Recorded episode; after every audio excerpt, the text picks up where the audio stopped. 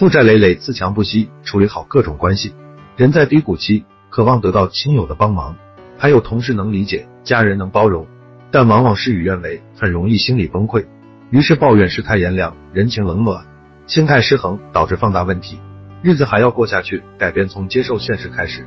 想要翻身上岸，不能寄托希望给任何人，只能内心强大起来，才能走出债务的阴霾。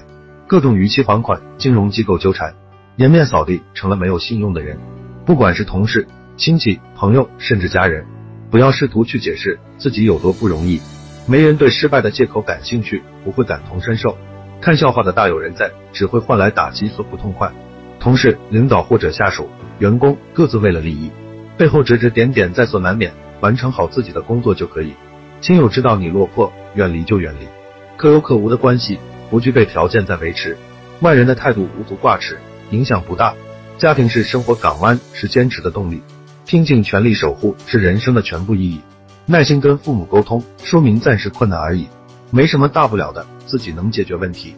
叮嘱不能轻信陌生人的话，注意身体，尽量让子女躲开是非，避免麻烦，多花时间陪伴成长，弥补亏欠，养成节衣缩食的习惯，共度艰难的时光。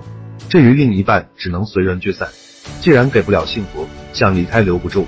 为曾经的情谊默默祝福。如果还能不离不弃，请一辈子珍惜。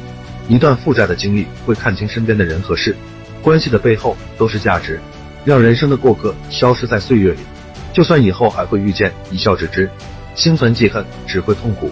负债累累，许多事情都身不由己。再苦再难，也可以选择善良。做不到心宽似海，也不要耿耿于怀。原谅别人，就是放过自己。错与对，是与非，已经无所谓。